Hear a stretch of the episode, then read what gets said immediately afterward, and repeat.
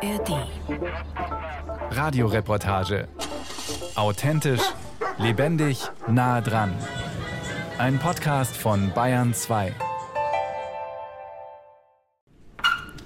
Die Hände von Arndt Erbel tanzen über den Teig.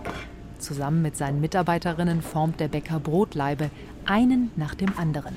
Auf der Arbeitsfläche staubt das Mehl. Die Teigstücke, die würge ich jetzt erstmal, dass sie eine glatte, gleichmäßige Oberfläche haben. Dann werden sie etwas in Form gebracht und in den Brotkorb gesetzt. Und da verweilen sie jetzt ca. 40 bis 50 Minuten. Dann schießen wir sie ein. Einzeln auf den Brotschieber drauf und ab in den Ofen. Es ist Montagvormittag.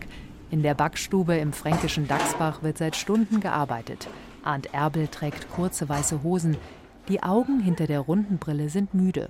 Heute Nacht hat er Panettone gebacken und nur zwei Stunden geschlafen. Jetzt geht das Alltagsgeschäft weiter. Den Teig, den haben wir gestern Abend geknetet, war jetzt eben über Nacht kühl gestanden. Und heute Morgen haben wir dann um 7 Uhr geformt, in die Brotkörbchen rein und so weiter. Also es kommt oft einmal so die Frage, dass jemand sagt, wie lang geht denn Ihr Teig? Dann man, das ist auch sowas, wo ich sage, das ist einfach nicht wirklich eine qualitative Aussage. Ne? Man müsste jetzt sagen, wie lang geht er denn? Wie kalt ist er? Wie fest ist er? Dann kann man irgendwie Rückschlüsse darauf ziehen, was da passiert in der Zeit. Ne? Arndt Erbel ist Bäcker aus Leidenschaft und das in der zwölften Generation. Seine Bäckerei hier in dem kleinen Dorf gibt es seit 1680. Durch Arndt Erbel hat sie es zu einiger Berühmtheit gebracht. Er verschickt seine Brote in alle Gegenden Deutschlands. Junge Menschen aus der ganzen Welt reißen sich darum, bei ihm zu arbeiten und zu lernen. An diesem Morgen ist eine Mitarbeiterin aus Japan in der Backstube, eine aus Warschau, aus Norwegen und eine aus Österreich. Jetzt löse ich praktisch, wenn der Teig geknetet wird, dann hat man am Anfang immer so den Übergang vom Teig zum Kessel ran und an der Stelle hat man oft eine Mehlkruste. Und die löst sich jetzt dann, indem ich da nochmal etwas Wasser nachgibt und mit der Metallspachtel an der Kesselwand entlang die Teigkrusten löse, sodass es ein schön homogener Teig geben wird.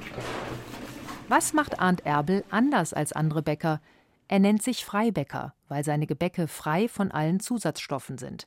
Er benutzt keine vorgefertigten Backmischungen und keine Backhefe. Rund 10 bis 15 Sorten Brot backt er über die Woche verteilt. Würzleib, Bauernbrot, Drescherleib, dazu sieben Sorten Kleingebäck, Brötchen, Brezen und Baguette. Alles wird aus Sauerteig hergestellt, erzählt der Bäcker bei einer Tasse Kaffee. Also Sauerteig kultiviert man letztendlich als Bäcker einmal und dann hat man ihn. Und wie es bei uns eben mit den Praktikanten oft ist, wollen die das wissen, wie das geht. Und dann lassen wir das über einige Tage nebenbei so herlaufen, dass wir eben aus Wasser und Mehl Sauerteig selbst eben nochmal herstellen oder so eine Starterkultur herstellen und kultivieren da die Hefen aus der Luft in diesen Teig. Und nach vier, fünf Tagen sind wir letztendlich dann am Ziel und können damit Brot backen. Es gab früher ja auch nichts und es hat funktioniert. Bis die Industrialisierung kam. Schon vor 100 Jahren gab es das erste in der Fabrik hergestellte Sauerteigpulver, sagt der Bäcker. Nach dem Zweiten Weltkrieg ging es dann richtig los. Die Brötchen wurden immer weißer, immer größer, das Plundergebäck sah immer gleich aus. Die Backmittelindustrie begann zu boomen. Und bei meinem Vater war es genauso wie bei allen anderen Bäckern. Da gab es ja Backmischungen, soweit das Auge reicht, das war da ganz normal. Und für mich war es so, mein Vater, wenn der ab und zu mal dieses Backmittel vergessen hat in den Brötchen, da waren die Brötchen kleiner, aber die waren viel wohlschmeckender. Oder wenn eine Torte für einen Diabetiker hergestellt wurde. Das war eigentlich die einzige Torte, die praktisch auf traditionelle Art und Weise hergestellt wurde. Denn in den geschmacksgebenden Vormischungen ist immer auch der Zucker enthalten. Und der Diabetiker brauchte einfach einen Fruchtzucker und es war ein ganz anderer Geschmack. Und genau diesem anderen Geschmack war Erbel auf der Spur. In meiner Ausbildung ist es ganz normal gewesen, dass da Backmischungen, Backmittel in Verwendung waren. Und ich denke da jetzt im Speziellen auch an die Ausbildung als Konditor.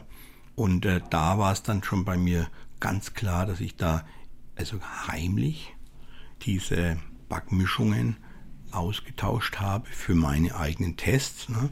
und habe da während der Arbeitszeit dann einfach den Biskuit oder die Krapfen, also sprich die Berliner oder was es halt war, ganz traditionell versucht herzustellen. Und ich kann mich noch erinnern, es war noch nicht mal möglich, dass der Berufsschullehrer mir da brauchbare Auskünfte geben konnte. Üben, üben, üben, das war seine Devise. Erbel fing an, in der Backstube zu experimentieren. Zeitweise hatte er 20 verschiedene Sauerteige nebeneinander zum Gären. Er erkannte, je weniger er zum Teig hinzufügte, desto besser und ließ nach und nach alles weg. Die fertigen Backmischungen, die vielen Bäckern geliefert werden, das Backmalz, das die Gärung beschleunigt und schließlich dann die Hefe. Jetzt ist alles aus Sauerteig, auch die Croissants.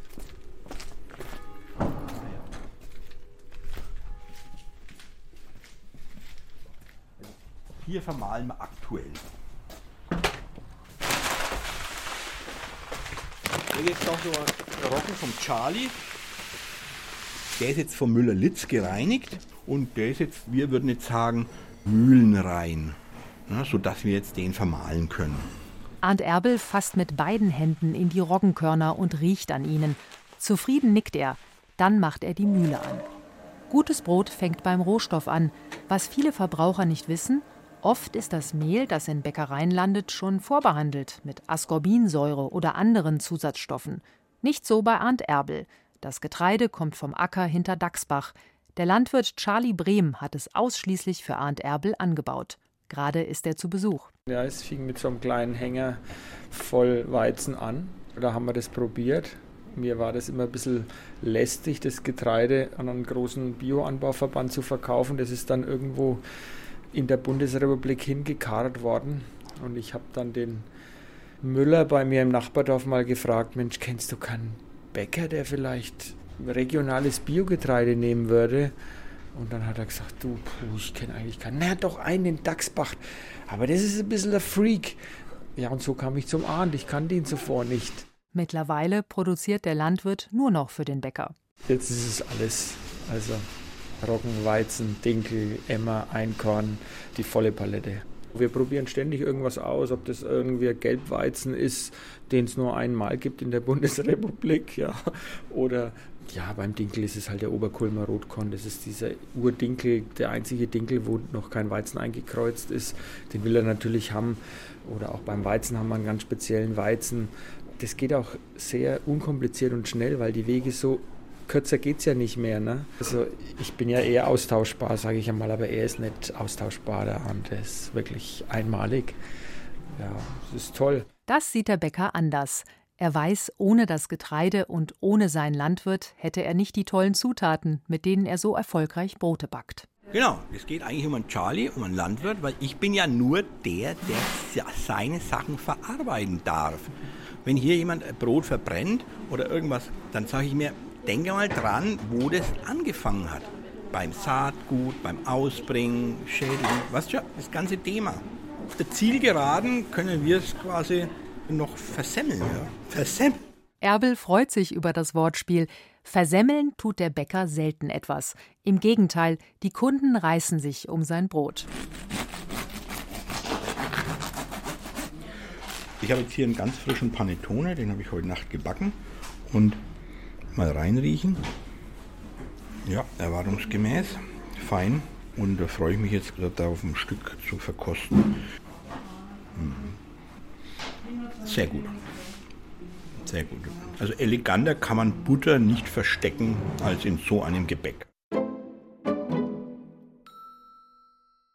Wasser, Mehl und Salz. Mehr braucht es nicht für ein gutes Brot. Und natürlich Zeit.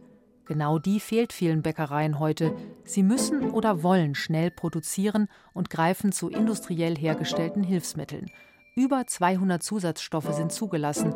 Das meiste muss nicht angegeben werden. Besuch auf der internationalen Bäckerausstellung, der IBA in München. Hier trifft sich die Backbranche. Bäcker, Konditoren und Backmittelhersteller aus der ganzen Welt. An den Ständen gibt es die ganze Palette an Produkten. Mühlen, Teigkühlsysteme, künstliche Aromen oder pflanzenbasierte Proteine. Die großen Firmen sind alle vertreten, zum Beispiel Sternenzym. Das Unternehmen entwickelt maßgeschneiderte Proteine. Produktmanagerin Julia Yvonne Batzion. Ja, also wir haben Enzyme hauptsächlich für Dauerbackwaren. Die werden eingesetzt in Waffeln, in Crackern, in Biscuits zum Beispiel. Die haben unterschiedliche Auswirkungen nachher im Endprodukt oder auch auf den Teig. Also wir unterstützen dabei, Waffeln knuspriger zu machen. Wir unterstützen dabei, dass Teig homogener auf den Waffelblättern zum Beispiel verteilt werden kann. Oder auch die Bräunung von Keksen können wir beeinflussen, dass man eine gleichmäßige Bräunung zum Beispiel hat, damit halt die Kunden am Ende ein gleichmäßiges Produkt auch an ihre Endkunden weitergeben kann. Ein Stand daneben ist das Schwesterunternehmen Deutsche Back. Auch hier gibt es Mittel, um den Backprozess effizienter zu gestalten, wie es heißt. Hinter einer Glasvitrine stehen appetitlich aussehende kleine Kuchen, Sprecherin Dana Franksen. Es ist ein veganer Gugelhupf oder Poundcake im Englischen und den kann man als Brownie verarbeiten, den kann man hier zu Fruchtschnitte verarbeiten. Das ist ein 100%er, das heißt, man kriegt den kompletten Premix bei uns, da ist schon alles drin. Der Kunde gibt nur noch Wasser und Öl dazu und wenn er möchte, packt er Früchte drauf und wenn nicht, dann lässt das. Ne? Auch Mikrowellenkuchen gibt es hier. Ein Tütchen wird in eine Tasse gekippt, etwas Milch dazu und nach 45 Sekunden ist der Kuchen fertig. Perfekt zum Espresso, sagt Dana Franksen. Eine Halle weiter steht Manuel Grundei an seinem Stand. Manuel Grundei ist Bäcker. Er hatte zehn Jahre lang in München eine Bäckerei, die nur Sauerteigbrot angeboten hat. Jetzt berät er Bäckereien in ganz Deutschland, wie sie wieder reinere Produkte anbieten können. Die meisten Bäckereien greifen auf Hilfsmittel zurück. Oh ja, da gibt es sehr viele technische Enzyme, ja, oder den meisten unbekannte Zusatzstoffe, die einfach eingesetzt werden, um die Teige maschinengängiger zu machen und wo man bei vielen gar nicht weiß, was es eigentlich im Körper dann auch über die lange Zeit auslöst, wo einfach nur kurzfristig gedacht wird, um quasi jetzt den Betrieben, den Bäckern die Arbeit zu erleichtern. Also da gibt es eine unglaubliche Bandbreite und ist eigentlich in der Branche ein offenes Geheimnis, dass das, sag jetzt mal, zu fast 90 Prozent oder mehr jeder einsetzt. Und das sind nicht nur die großen Industriebäckereien, die Brötchen für den Supermarkt herstellen, auch kleine Betriebe greifen zu Mitteln aus dem Labor. Wie bitte? Das gefeierte deutsche Brot, das Brot, das von der UNESCO zum immateriellen Kulturerbe erklärt wurde, ist voll mit Zusatzstoffen. Anke Kähler, Selbstbäckermeisterin, nickt und seufzt. Man kann Bäcker fragen, was hast du in deinen Produkten drin? Zum Teil wissen sie es selber nicht, weil sie haben irgendwie ein Backmittel drin, äh, die Deklaration wird abgeheftet, kommt in irgendeinen Ordner. Man guckt da nicht so genau drauf. Das ist, glaube ich, keine böse Absicht, sondern es ist einfach so. Der Alltag für einen Bäcker ist dicht und es gibt wenige, die sagen, ich möchte aber genau wissen, was da drin ist und genau die Funktion wissen oder es genau steuern. Und das ist aber nicht die Mehrheit. Keller hat den Verband Die Freien Bäcker gegründet, der auf die meisten Zusatzstoffe verzichtet. Sie fordert seit Jahren mehr Transparenz, denn der Verbraucher hat kaum eine Chance herauszufinden, was im Brot ist. Er kann zwar im Laden nach einer Zutatenliste fragen, aber die technischen Enzyme zum Beispiel müssen nicht angegeben werden. Technische Enzyme sind Enzyme, die in großen Behältern hergestellt werden und viele Enzyme werden aus Mikroorganismen hergestellt, die mittels Gentechnik verändert werden und technische Enzyme müssen nicht deklariert werden, weil sie als Verarbeitungshilfsstoffe angesehen werden. Und die Definition für einen Verarbeitungshilfstoff ist, dass er nach dem Backprozess keine technologische Funktion mehr hat. So, da muss man erstmal drüber nachdenken. Wenn zum Beispiel die Frischhaltung verlängert wird von einem Gebäck, hat es natürlich eine technologische Funktion auch nach dem Backprozess. Hinzu kommt, dass eine Studie 2020 gezeigt hat, dass eben manche Enzyme nach dem Backen noch aktiv sind ob das für den Menschen schädlich ist, wurde bislang noch nicht untersucht. Die Backmittelhersteller verstehen die Aufregung nicht. Der Bäcker hat nur Vorteile, sagt Wolfgang Mayer, Pressesprecher von Backaldrin, einem internationalen Familienunternehmen aus Österreich. Es stellt mehr als 800 Backmittel für Brot, Kleingebäck und feine Backwaren her. Ja, Backmischungen sind ein Hilfsmittel für Bäcker, weil er durch die Backmischungen die Möglichkeit hat, genauer zu arbeiten, innovativer zu arbeiten, mehrere Produkte seinem Kunden anbieten zu können. Sie müssen sich vorstellen, ein Bäcker heutzutage hat 60, 70, 80 verschiedene Produkte um 5 Uhr, 6 Uhr früh fertig. Das kann gar nicht anders gehen, wie wenn er sich einer Unterstützung bedient, in unserem Fall Backmischungen. Wir mischen im richtigen Verhältnis die verschiedenen Mehle zusammen, geben, wenn er will, auch noch das Salz dazu, damit er sich auch diesen Vorgang erspart weil beim Abwiegen von verschiedenen Rohstoffen passieren oder ist man am meisten fehleranfällig. Ganz, ganz früh morgens noch viel mehr fehleranfällig vielleicht und da helfen wir den Bäckern, ihre Produkte gut abgewogen fertigzustellen. Ist das die Zukunft des Backens? Tüte auf, Wasser und Öl dazu und ab in den Ofen? Oder geht es nicht auch ganz anders? Wo kommen denn jetzt die Brote rein? Genau hier, wo das Feuer brennt. Brennen die nicht an? Nein, die brennen nicht an. Das braucht jetzt so lange, dieses Feuer, genauso lange, wie unser Teig braucht, um aufzugehen. Und dann?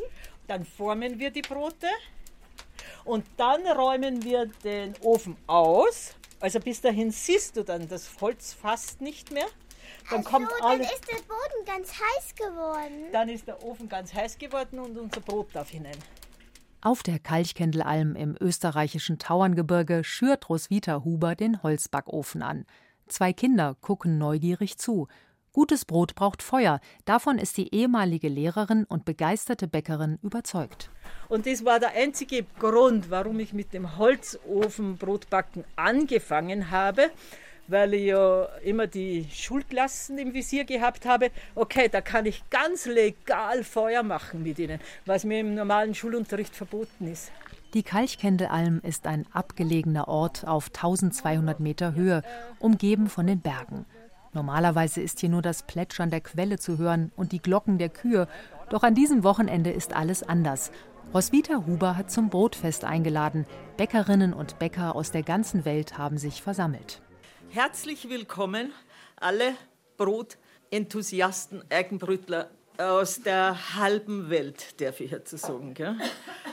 Schön, dass ihr da seid auf der Kalkkendelalm bei unserem fünften Brotfest. Ohne das Thema Brot war das Haus vielleicht längst schon mal angerissen worden oder so.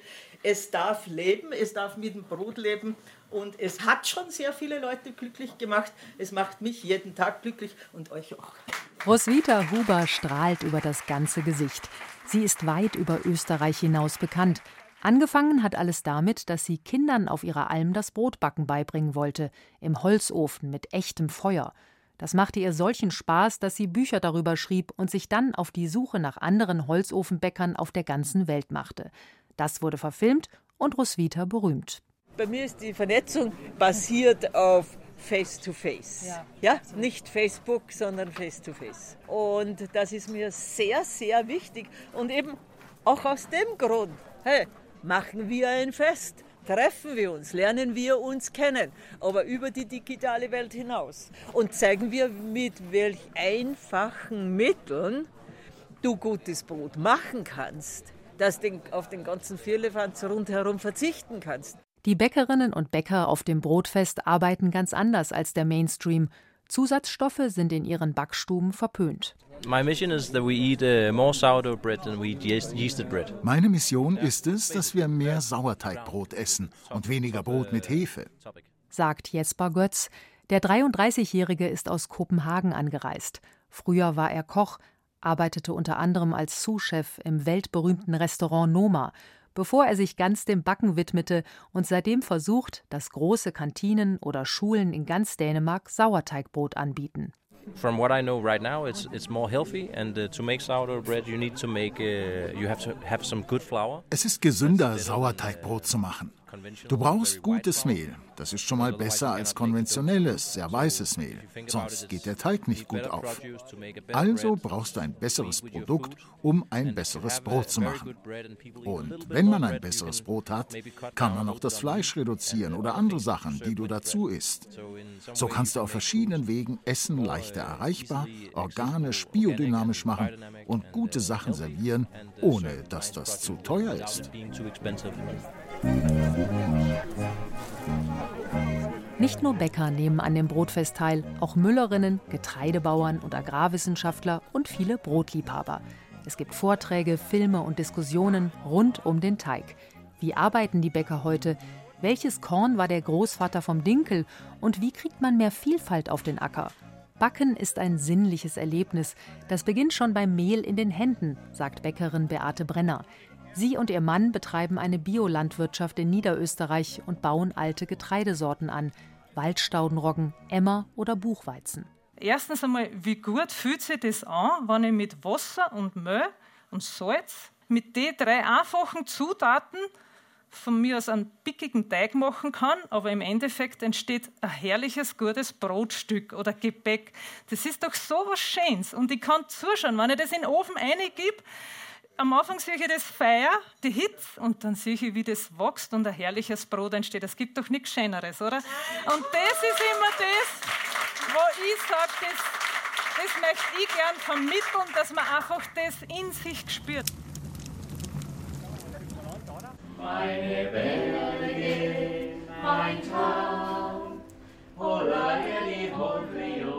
das Backen hat im Rauriser Tal eine regelrechte Renaissance erlebt. Alte, verfallene Öfen wurden wieder aufgebaut, viele Einheimische machen ihr eigenes Brot. Früher hatte hier jeder Bauer sein eigenes Getreide angebaut, es in der eigenen Mühle gemahlen und im Holzbackofen gebacken. Mit der Zeit verfielen die Öfen, durch Roswitha Huber, der Gastgeberin vom Brotfest, kam das Backen zurück. Viele Einheimische haben die Holzbacköfen restauriert oder sich einen neuen gebaut, wie Maria Rathgeb. So, jetzt mache ich da die Lüftung. Um die 300 Grad wird es dann haben. Dann können wir es reingeben. Wir sind eigen, die Rauresser. Ist es so. Jeder schaut, dass er eigenes Brot hat. Wenig kaufen, also gerne selber machen. Selber machen, das war auch in der Pandemie ein großer Trend. Viele Menschen entdeckten, wie erfüllend es sein kann, Brot zu backen und wie wenig es dafür braucht. In Deutschland hat Brot einen großen Stellenwert. Die Deutschen sind stolz auf ihr Brot, auf die Vielfalt. Doch ist das, was überall verkauft wird, wirklich gut? Viele Bäcker hier auf dem Brotfest sind skeptisch Lutz Geißler und seine Partnerin Christina Weiß geben zahlreiche Backkurse auf der Alm oder online und haben letztes Jahr das Experiment gewagt. Also wir sind einfach quer durch Deutschland gefahren mit Zug und Fahrrad und wollten uns ein Bild machen, wie sieht denn die Brotlandschaft in Deutschland tatsächlich aus, wenn man als Kunde zufällig in eine Bäckerei geht und Brot einkauft. Naja, das Ziel war eigentlich, dass wir gute Bäckereien finden. Äh, nach den ersten zwei Tagen haben wir es aufgegeben, weil es tatsächlich nicht möglich war. Wir haben Ausreißer gefunden, die wirklich sehr gut waren, aber ich sag mal, 90 Prozent der Bäckereien, die wir besucht haben, hatten kein gutes Brot. Zu viele Zusatzstoffe, Backmischungen und Teiglinge, zu wenig Handwerk. Das ist das Fazit der beiden Bäcker in ihrem aktuellen Buch Auf der Suche nach gutem Brot. Stellt sich die Frage, was ist denn überhaupt gutes Brot? Es gibt viel Brot, das gut aussieht, aber die inneren Werte passen dann nicht. Und da ist tatsächlich jeder mal angehalten, die Brotscheibe an die Nase zu halten, tief einzuatmen und dann zu kosten und zu überlegen, würde ich das jetzt weiter essen wollen und vielleicht noch eine Scheibe ohne Belag. Und wenn die Antwort Nein ist, dann hat man eigentlich ein schlechtes Brot. Auch Arndt Erbel aus Dachsbach ist auf das Brotfest gereist. Er hat sich einen riesigen Leib Roggenbrot unter den Arm geklemmt, sitzt auf einem Stein und sinniert über die deutsche Brotkultur. Na, ich würde mal sagen, da haben wir den Krieg verloren. Also die Hobbybäcker sind eigentlich die einzige Chance für die deutsche Brotkultur. Auch wenn man natürlich jetzt hier an so einem Treffpunkt meint, Wunder, was da sich bewegt. Äh, aber wenn man jetzt einfach mal einen Blick in die Regale wirft und Statistiken anschaut, dann ändert man jetzt da erstmal nicht viel. Aber ich kann mir gut vorstellen, wenn man die diese aufstrebenden Hobbybäcker, wenn man denen auch die Möglichkeit geben würde, Brot für den Verkauf äh, zu produzieren, das könnte eine, eine, eine Rettung der deutschen Brotkultur im größeren Stil sein.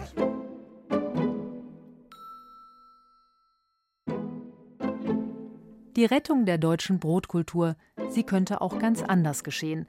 Ganz langsam gärt es unter den Bäckerinnen und Bäckern, wie ein Sauerteig, der seine Arbeit aufnimmt und Stück für Stück in Fahrt kommt. Viele junge Leute haben keine Lust mehr auf Industrieabhängigkeit und Zusatzstoffe. Immer wieder machen in den Städten oder auf dem Land kleine handwerkliche Backstuben auf, die nur wenige Sorten Brot anbieten, diese aber von herausragender Qualität. Eine davon gehört Julius Brandner in München-Schwabing. Der 32-Jährige führt durch seine gläserne Bäckerei.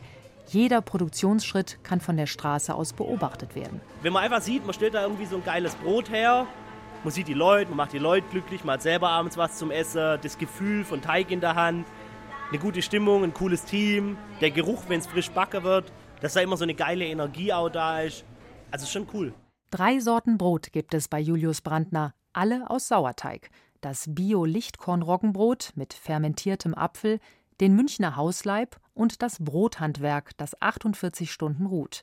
Dazu Semmeln, Krustis und Croissants. Brandner stammt aus einer Bäckerfamilie aus dem Schwarzwald.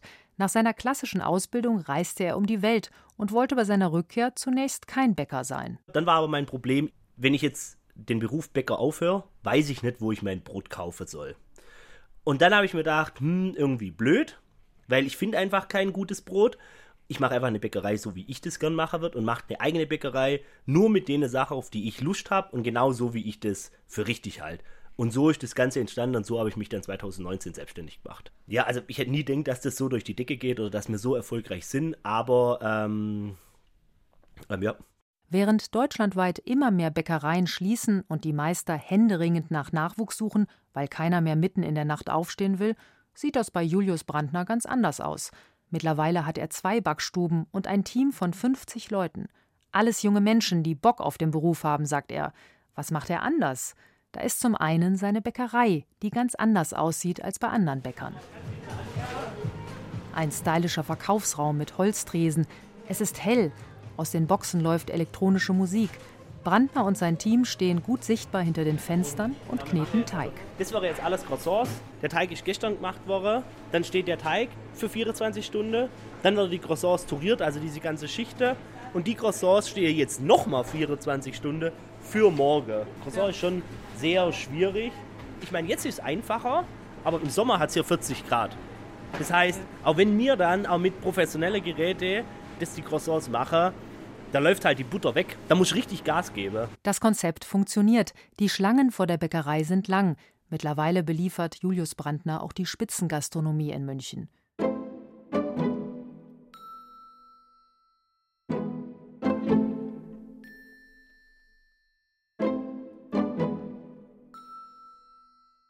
Mehl, Wasser und Salz. Mehr braucht es nicht für gutes Brot. Solche Bäckereien beweisen, dass es funktioniert und dass man auch wirtschaftlich erfolgreich sein kann ohne irgendwelche Hilfsmittel. Die Sauerteigrevolution kommt langsam in Gang. Noch ist es ein weiter Weg. Bäckermeister Arndt Erbel aus dem fränkischen Dachsbach. Für mich selber leuchtet dieser Beruf. Also der Beruf, der gibt mir täglich Antrieb zum Arbeiten. Ich finde alleine schon das wirkliche Schaffen, also etwas im wahrsten Sinne des Wortes zu bewegen, also Brotleibe kiloweise, davon auch wirklich am Abend müde zu sein, das ist sowas Tolles, was ich einfach nur schade finde, dass das so wenigen Menschen zuteil werden kann. Hi, ich bin Ann-Kathrin Wetter und das hier ist Lost in Nahost, der Podcast zum Krieg in Israel und Gaza. Es ist gerade unfassbar schwierig, den Überblick zu behalten über das, was gerade im Nahen Osten passiert. Und mitzukommen, wer welche Rolle spielt, welche Player wichtig sind und wie hat das alles nochmal angefangen. Wir wollen euch helfen zu verstehen, was gerade Phase ist, wer welche Interessen verfolgt. Viele von euch fragen sich gerade, warum es plötzlich ein Problem sein soll, wenn PalästinenserInnen auf die Straße gehen oder jemand den Hashtag Free Palestine verwendet. Was das heißt, wenn der deutsche Bundeskanzler davon spricht, dass die Sicherheit Israels Staatsräson ist. Für solche Fragen und ganz viele mehr gibt's ab jetzt uns. Wir sind Lost in Nahost, der Podcast, der euch hilft zu verstehen, was gerade los ist im Nahen Osten. Und dafür sprechen wir mit den Korrespondentinnen der ARD in Tel Aviv und mit Expertinnen über das, was gerade im Nahen Osten passiert. Und vor allen Dingen sprechen wir darüber, was euch zu dem Thema interessiert. Schickt uns also gerne eure Fragen an lostinnaost.br.de oder schreibt eine DM an die NewsWG bei Instagram. Den Podcast Lost in der Ost gibt's in der ARD Audiothek und überall, wo es Podcasts gibt.